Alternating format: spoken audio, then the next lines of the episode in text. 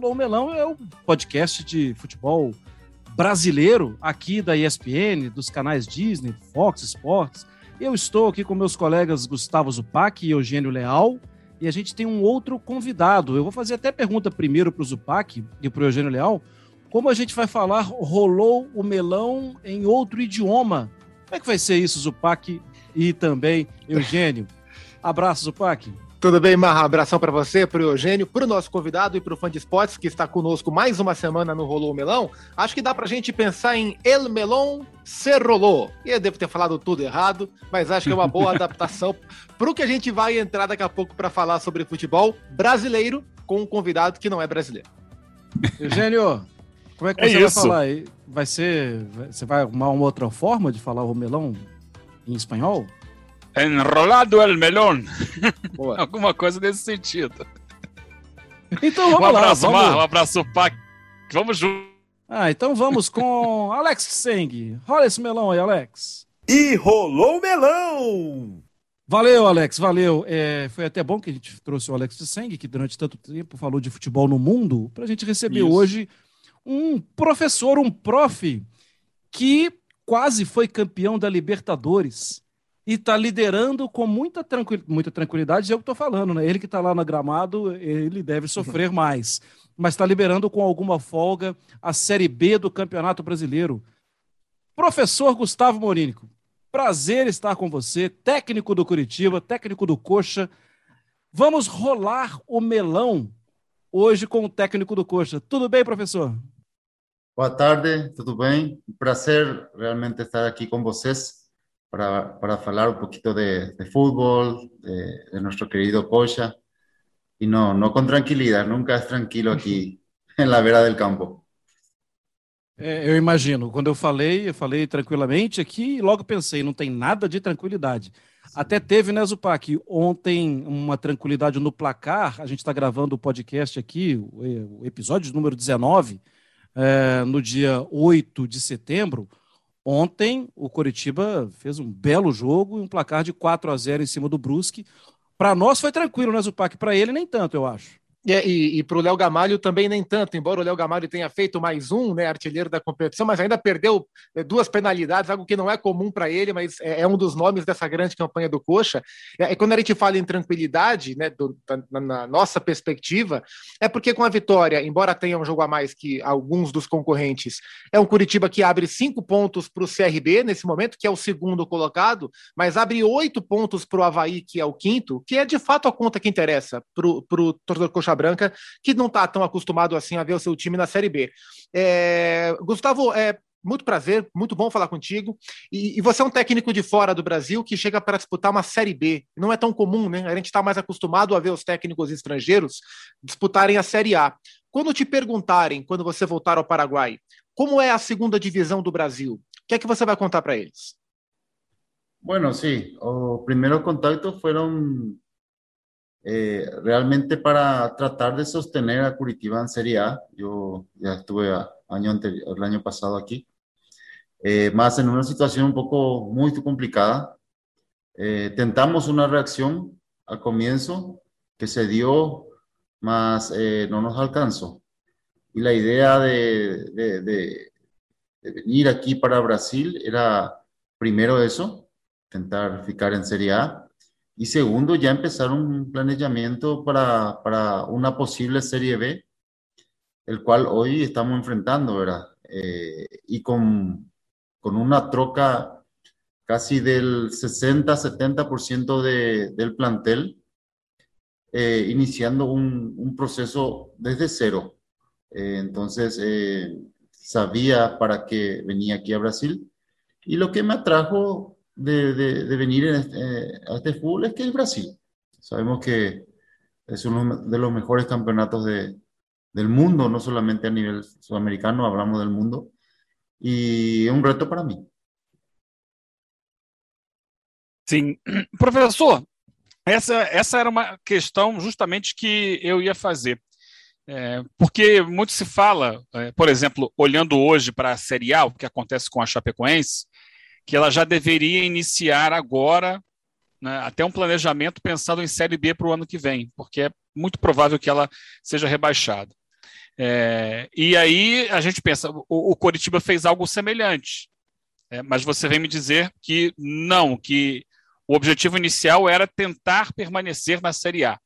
Não foi possível. Mas já, já com essa perspectiva, quando lhe fizeram o contato, lhe fizeram assim: olha, vamos tentar permanecer, mas se não conseguirmos, já temos um projeto com você, Gustavo, para a próxima temporada. E em cima disso, que, que metas foram estabelecidas, que padrões foram estabelecidos? Essa mudança de elenco também já estava no planejamento? Como foi esse momento? Sim, eh, foi assim. Eh, primeiro que teníamos todavía chance de, de ficar, pero teníamos que ganar todos los jogos. Nos tocó también eh, equipos muy, muy fuertes en, en, ese momento. Eh, nos tocó Palmeiras, nos tocó Gremio, eh, San Paulo, cosa que con ninguno de ellos sacamos un resultado bueno, vamos a decirlo, empatando, pero no era, la, no era lo que queríamos. Ahora, notarán que en algún momento aquí nosotros ya cuando se decidió prácticamente que estábamos en la Serie B rebajado, eh, ya estábamos armando un plantel extra, el cual empezamos a trabajar en un turno diferente, por ejemplo, a los que seguían jugando en, en Serie A. Entonces tuvimos que separar ese grupo porque, porque era un grupo muy, muy golpeado, muy machucado por todo el año, por lo que acontecía, por el rebajamiento. Y no podíamos juntar con un grupo que venía a, a, un cocha para otra cosa. Entonces, eh, decidimos hacer de esa manera, cosa que nos salió bastante bien. Eh, los que iban a ficar del plantel de, de, Serie A, el plantel anterior, vamos a hablar así, ya íbamos mudando al, al otro grupo y, y realmente se, se, notó un cambio de eh, espiritual y de clima en sí mismo, totalmente diferente a lo que era el otro grupo. Entonces empezamos antes de que termine el torneo, ya con la sentencia de rebajamiento, empezamos el proceso de, de Serie B. Professor, eu, eu tenho, já estou aqui com várias perguntas para fazer. Vou, vou, bom, vou começar por uma, é, até furando a fila. É, na, hoje, o professor Gustavo Morínigo, que há alguns anos foi vice-campeão da Libertadores, que teve trabalhos, bons trabalhos no Paraguai, quando dá o salto de conhecer de perto o futebol brasileiro, quando procura trabalhar, né, e, trabalha numa Série A de Campeonato Brasileiro, numa outra temporada, numa Série B de Campeonato Brasileiro, qual é hoje a visão sua do futebol brasileiro? Te pergunto por quê? Porque aqui, como também no Paraguai, os jogadores saem muito cedo, né? Os jogadores saem aos 17, 18, 20 anos. É, muitos acabam voltando 10, 15 anos depois de carreiras sólidas na Europa. É, mas muito se fala também da influência hoje de, de técnicos estrangeiros que fizeram bem ao futebol brasileiro, que ajudaram a, o futebol brasileiro a abrir a cabeça para a parte tática, para se defender melhor. Qual é a sua visão hoje do futebol brasileiro, Gustavo Morini? Sim, no, no trocó mucho de lo que yo ya pensaba, de lo que desde fora uno olha, de lo que es el fútbol brasileño, partiendo mismo de, de lo esencial, de lo principal que es el, el, jugador de fútbol. La técnica y la cualidad que tiene el jugador brasileño es, eh, eh, es muy parejo en todo Brasil, pero hacen una diferencia con los demás eh, países.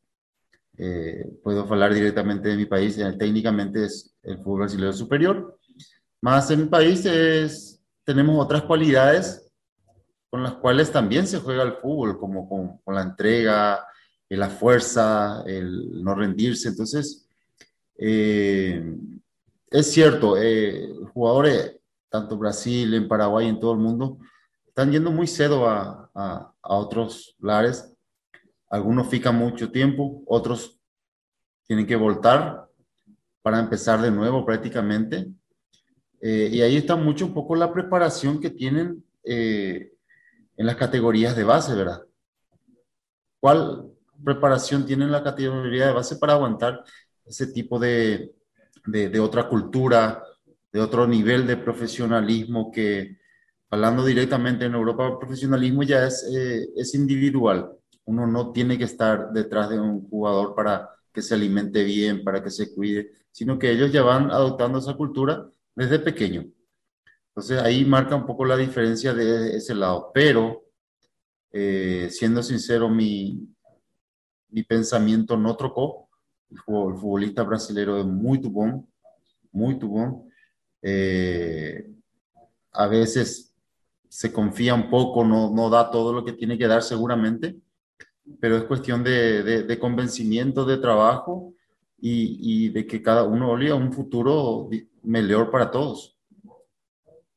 E, e, e, é interessante essa questão dos jovens. É, quando a gente definiu que a gente ia gravar essa entrevista com o Gustavo Morínigo, o Mário Marra colocou nas redes sociais que a gente ia gravar e pediu sugestão de perguntas para torcedores do Curitiba. E essa troca é muito legal. E uma pergunta, eu até anotei essa pergunta, é do torcedor que não estava o nome dele, mas o nome no Twitter era Soul, né, alma em inglês. E ele fala sobre o Natanael, sobre o Biro e sobre o Igor Paixão. São três jovens que fazem parte do seu time no Curitiba. É, inclusive os dois laterais, né, o, o Biro e o Natanael, estava dando uma olhada nos números individuais da Série B, estão entre os dois jogadores que mais vencem duelos defensivos em todo o campeonato. Muito jovens e jogando muito bem também no aspecto defensivo. É, como é que você tem trabalhado a a mentalidade profissional desses jovens também, né? Porque uma coisa é você conversar e instruir um Robinho, um Léo Gamalho, um Henrique, outra coisa é você trabalhar esses jovens. Como é que você tem preparado esses meninos, não só para o hoje, mas para o futuro da carreira deles também? Sim. Primeiro, com tranquilidade, estamos evaluando a todos exatamente. Eh, que lembrar que nossa categoria sub-20 é campeão da Copa do Brasil. Es una muy buena categoría.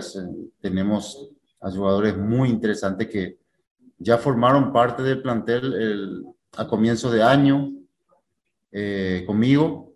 Eh, fueron a, jugar con, con, la sub-20, eh, lo hicieron bastante bien, consiguieron el campeonato. Estamos tratando de, de, de respetar los procesos. ¿Qué es respetar los procesos? No porque un jugador fue muy bueno en la sub-20, ya puede ir a una primera división a brillar de una. Tiene su proceso de psicológico, tiene su proceso profesional, va a estar bien en algún momento, va a estar ruin en otro momento. Entonces, tratar de sostener y llevarlo de a poco. Nosotros estamos trabajando en ese proceso. Hoy tenemos eh, alrededor de 10 eh, jugadores de categorías de base en el plantel principal eh, que están trabajando y que están esperando su momento y, ese momento va a llegar cuando ellos demuestren que están preparados para eso. Aconteció con Natanael en su momento, que estuvo titular, eh, tuvo algunos errores, perdió la posición, lo trabajamos, mejoró en, en algunas cosas, hoy es un, un jugador consolidado que sabe qué hacer que puede resistir a los momentos más duros futbolísticos que son generalmente son mentales, cuando uno pierde o se equivoca. Eh, a, un Viró también que está por buen camino.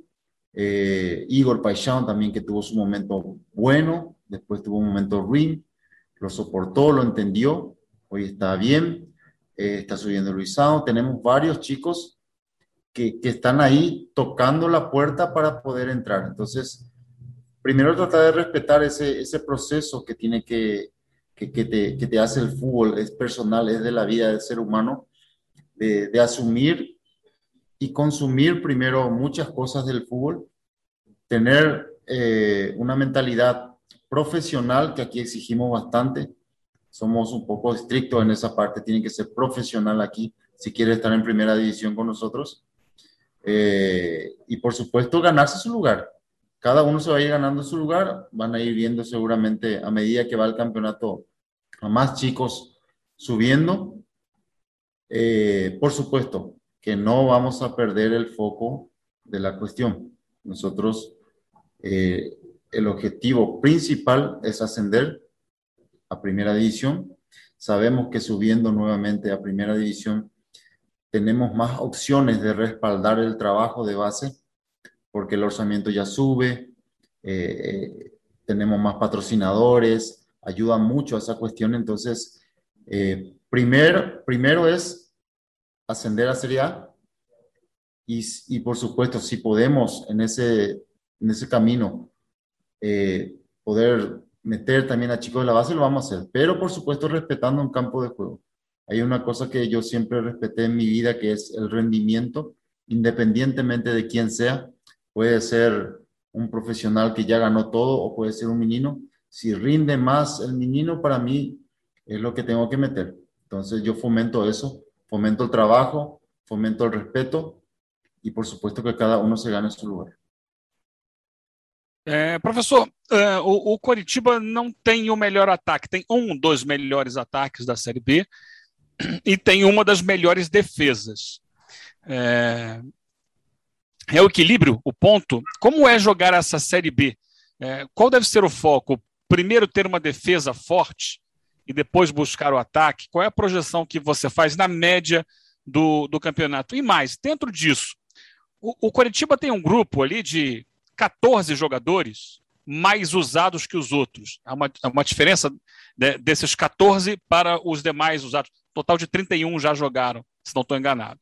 É, é importante isso, ter esse grupo de confiança y, y usar bastante esses jogadores?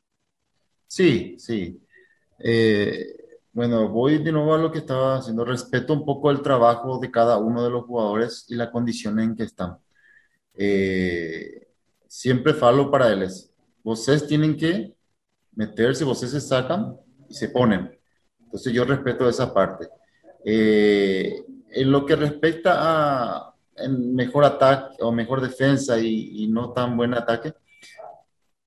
La Serie B es un campeonato muy difícil aquí y en todo el mundo. Inclusive, aparentemente es un poco más jugado, más fuerte eh, que el propio Serie A. Eh, uno se enfrenta a, a, diferentes campos, a características totalmente diferentes de, de una Serie A. Entonces, eh, uno, por supuesto que procura tener un equipo eh, bien consolidado en todas las líneas. Buena defensa, buen ataque. Pero si yo voy a empezar por algo, siempre voy a empezar desde abajo, desde atrás. Porque eh, tengo que tener un cimiento fuerte para poder tener una estructura bien armada después. Entonces, eh, en ese punto tuvimos muchos problemas al comienzo eh, se sumaron jugadores importantes que hoy vienen haciendo una campaña muy buena, que nos dieron ese equilibrio principal. El plantel pudo entender que a veces y muchas veces no va a ser ese fútbol alegre, de ataque en todo momento, que, que Curitiba siempre históricamente gustó mucho. Eh, y tuvimos que dejar esa parte por solidez primeramente y por supuesto ir sumando eh, ese, ese mejor ataque, ese aprovechamiento por, por, por sobre todas las cosas de, de, de, las situaciones que tengamos de gol, porque es una serie B donde uno no, no puede decir voy a ganar tal yo. Todos los teams están peleando por algo, eh, se han han, hemos visto resultados increíbles de, de timis favoritos contra timis que están en la última zona y, y ganó ese timis de la última zona. Entonces, para nosotros, yoga yogo, es tranquilidad, es trabajo nosotros, pensar más en, en Curitiba que, que en otros, prepararnos e enfrentar dessa maneira. Professor Gustavo Morínigo, é, eu realmente coloquei perguntas nas redes sociais, né? Coloquei sugestão de perguntas nas redes sociais e algumas pessoas mandaram. Mas antes disso, eu conversei um pouco antes de gravar essa entrevista com um grande ídolo da história do Curitiba, Alex, o camisa 10. E eu perguntei para ele, Alex, quer fazer alguma pergunta para o professor? Ele, não, não, não, não quero fazer pergunta. Só quero que ele devolva o coxa para a Série A. Só isso que eu quero. É, foi o desejo do Alex e também pediu para que te desse um, um forte abraço. É, mas outras pessoas fizeram perguntas. E aqui o Di Oliveira, ele fez uma pergunta que eu achei bastante interessante, professor Gustavo Moringo. Vemos na Série A um temor pelo aumento da distância do abismo entre três times, Palmeiras, Atlético e Flamengo, e não só o temor, isso é evidente, mas existe, existe é, é evidente que existe essa, esse abismo financeiro, inclusive. Na próxima temporada, eu imagino o Coritiba estando na Série A. Isso já te inquieta? É, o Coritiba estando na próxima Série A, como diminuir essa distância financeira para Atlético, Flamengo, Palmeiras? Como tornar essa distância hum, mais competitiva, professor Gustavo? Bueno, sí. Primero un saludo grande para Alex. Eh, nos conocemos de enfrentamientos. Eh, somos, creo, de, de, de, la misma época, los dos. Eh, un gran jugador, un ídolo total aquí en Curitiba y sí, es el trabajo mío es eso, es tratar de, de subir nuevamente. Eh, con respecto a eso, sí, se nota, hay, hay esos tres timis realmente no solamente tienen, están jugando bien, tienen un orçamiento totalmente a nivel europeo, porque sí, están contratando jugadores de Europa. Eh, entonces, eh, uno ya, eso ya habla de, de mucho. ¿verdad? Eh, el orçamiento siempre es importante porque, porque eh, generalmente los jugadores de, calidad y que están mejor en, ese momento, uno los atrae con eso. Eh, es lo que se busca. Entonces, por ahí tiene más cualidad de, jugadores y todo eso. Pero hay algo que en el fútbol eh, igual a todo siempre. Que por más que tenga mucho orçamiento o torcida o lo que sea, siempre es igualado, siempre es igual, que es la competencia dentro del campo de juego. Muy validada hoy en día por el VAR también, que, que ayuda mucho a que los resultados sean más justos. Perdón. Entonces, eh, la convicción en la preparación de, un TIMI tiene que estar, mismo tiene que ser el ADN del club. Por más que tenga diferencia de osamento o torcida o lo que sea, siempre el fútbol, y siempre fue, es y va a ser decidido dentro del campo, decidido dentro del campo. Ahora uno decide cómo enfrentar a eso, o, con temor contra estos equipos, o con una sola manera de, de, disputarlo, que es dando todo siempre dentro de la cancha y, y, jugando y sabiendo que es 11 contra 11. Entonces, me parece que por ahí pasa mucho. Ahora, convencer de eso es, no es fácil. No es fácil porque eh, la mente trabaja a veces hasta diferente de, de, del cuerpo porque, porque uno ve las redes sociales, ve la torcida, ve los goles, ve los nombres y a veces uno ya pierde sin disputar un juego. Y cuando uno entra dentro del campo, no, quizás no tiene esa misma convicción de, de enfrentar eh, a, un A como a un C o a un B, para, para no dar nombres ni nada. Entonces, ahí parte mucho. Entonces, para mí el fútbol siempre va, se va a decidir dentro del campo. Entonces, ¿dónde es que tenemos que estar bien? Dentro del campo. Independientemente de lo que acontezca afuera, lo de afuera, inclusive yo siempre falo para los jugadores, el fútbol en sí, lo más puro del fútbol, está compuesto solamente por dos tipos de personas o dos elementos fundamentales, apartando lo que es el campo, el balón y todo, que son los que deciden el fútbol, los futbolistas, los jugadores y los árbitros. Ahí todos se deciden, los que estamos afuera, ya estamos afuera, ya estamos de la línea para afuera. Entonces, si uno decide adentro, mientras más entrenemos, estemos preparados, vamos a tener más posibilidades contra cualquier time. É, professor, é muito interessante esse ponto de vista. É, e, e, eu queria falar um pouco sobre escola, escola de, de, de futebol, escola de treinadores, né? porque a gente está acostumado a ver muitos técnicos argentinos aqui no Brasil, e a gente, a gente observa uma escola de bielcistas, é, escola do Bilardo. Aqui no Brasil também temos as diferentes escolas. Hoje, o jovem técnico paraguaio que se forma, ele tem quais escolas para seguir? Quais são as referências para a formação dos técnicos paraguaios? Bueno, en, en mi época de futbolista, eh, realmente por, por, la relación más argentina que teníamos de tener entrenadores argentinos mucho en Paraguay, eh, me quedó un poco de, del Tata Martino, que yo estuve mucho con él, en, en Libertad, en su primera etapa de, de, Libertad, ¿verdad? Que me tocó estar con él. Eh, porque aprendí muchas cosas, aprendí muchas cosas, el manejo especialmente de, de un plantel, que, que, uno tiene que tener manejo. Si no tiene manejo, por más mejor plantel que tenga, es difícil, es difícil. Es no, no consigue manejar el vestuario, uno nomás no maneja el vestuario y no puede manejar nada. Entonces se me quedó un poco, pero independientemente de eso, siempre me consideré un, un aprendiz de todo, un aprendiz de todo. Me gusta olear todo tipo de fútbol. Eh, veo muchos entrenamientos eh, y a partir de ese, de ese olear y de ver y de ser interesante, de siempre saber más escuchar que falar, eh, he aprendido muchas cosas.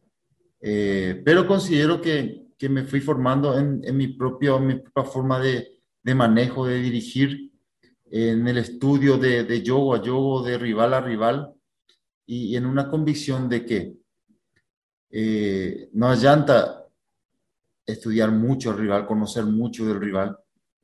Timmy no está preparado para cualquier rival. Entonces, eh, me, mi foco está en mi equipo, mi Timmy. Mi foco está en, en, mejorar cada vez. Todos los jugadores que nosotros tenemos hoy tienen cualidades totalmente diferentes, características diferentes, el cual eh, mi trabajo es saber utilizarlo. Entonces, eh, me, mi foco sempre vai ser eh, mi. Professor, é, você considera, aqui no Brasil, nos últimos, no, nos últimos anos, tem havido um debate sobre a questão do técnico estrangeiro. O mercado aqui era muito fechado. É, e aí começaram a vir os estrangeiros. É, e imagino que é uma situação diferente do, do Paraguai, onde também há muitos técnicos estrangeiros, mas eu não vejo assim tanto debate, porque é uma coisa que já vem de há, há muitos anos, né? Muitos técnicos argentinos, uruguaios, etc. É, você fazendo um bom trabalho, como tem feito no Coritiba, acha que abre um campo para o profissional paraguaio também? Estamos vendo agora o Gustavo Florentin chegar a, ao esporte.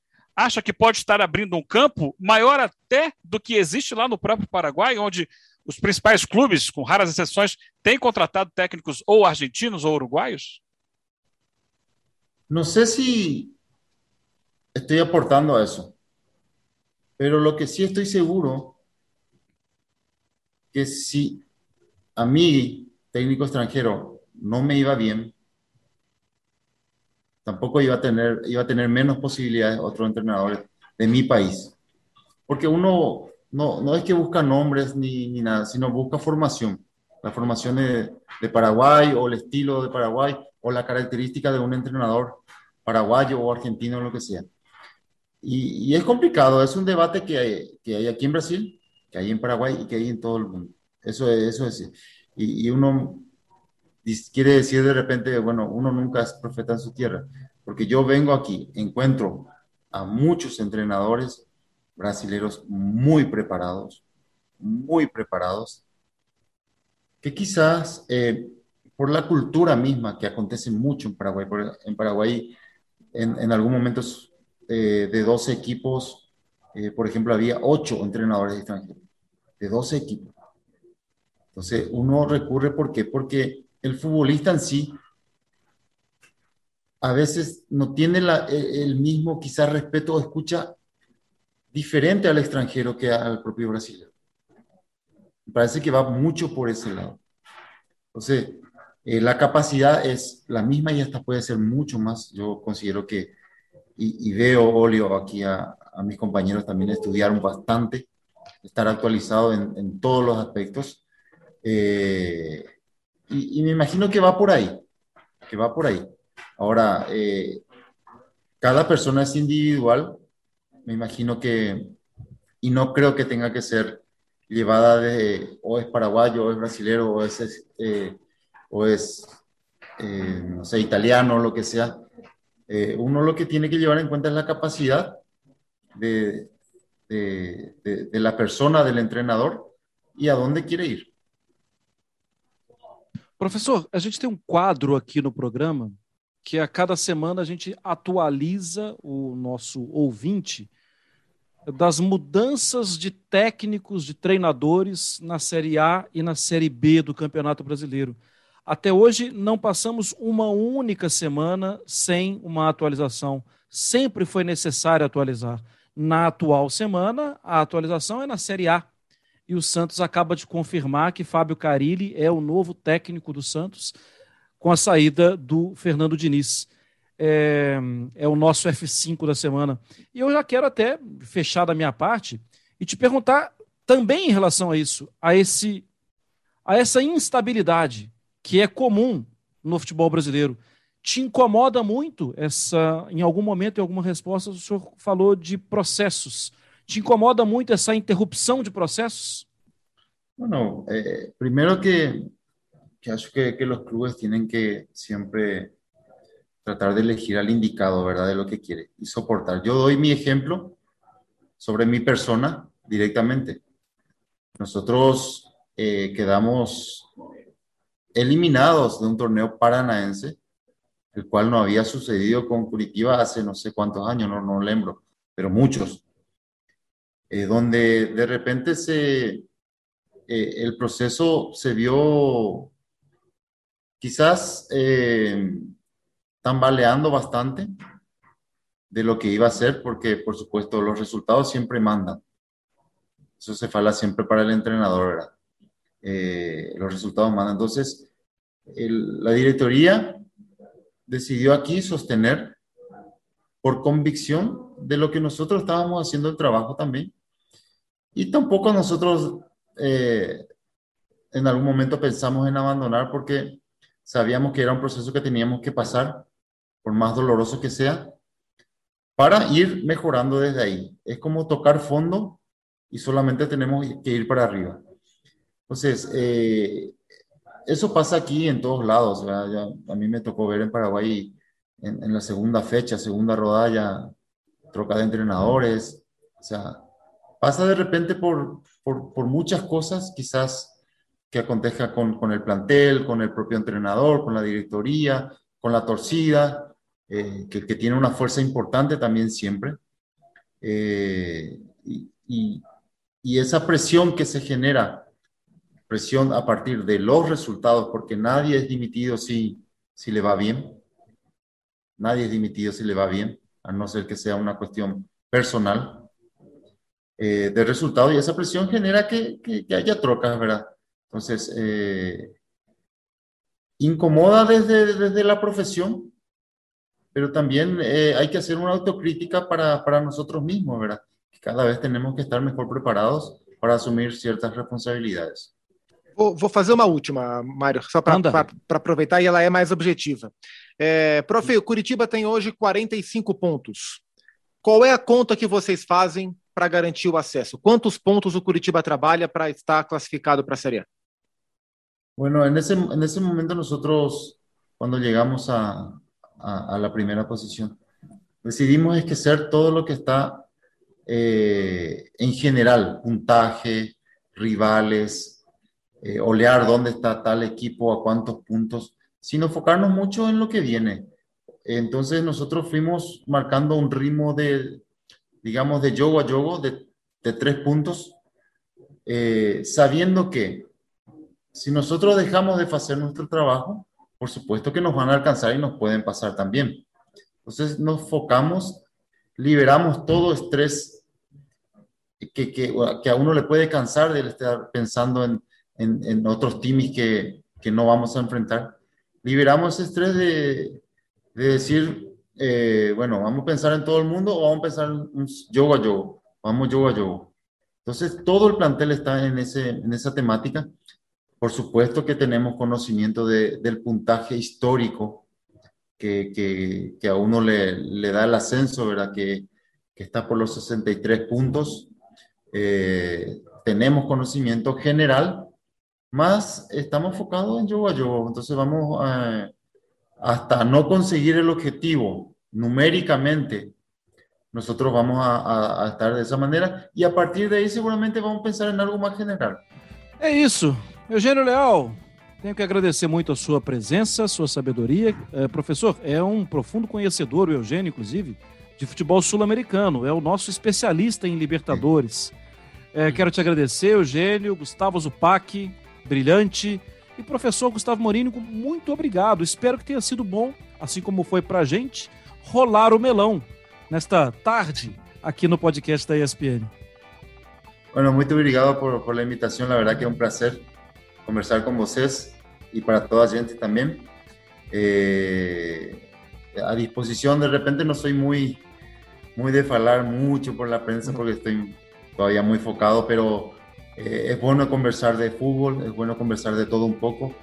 Eh, nosotros estamos detrás de, de, un objetivo principal que creemos que, que como institución es merecida por, por la grandeza de este club por la torcida que tiene. Eh, y bueno, eh, objetivo, ascender. Y a disposición de ustedes cuando ustedes precisen. Foi um prazer. Desculpem mi português, mi portunhol, porque não... não foi ótimo. Entendemos perfeitamente. Obrigado. Ainda não sabemos só como é que vamos falar, rolou o melão em espanhol. Vou averiguar e vou mandar para vocês. Zupac, Eugênio, até. Até, até semana que vem. Professor, um abraço. Um abraço.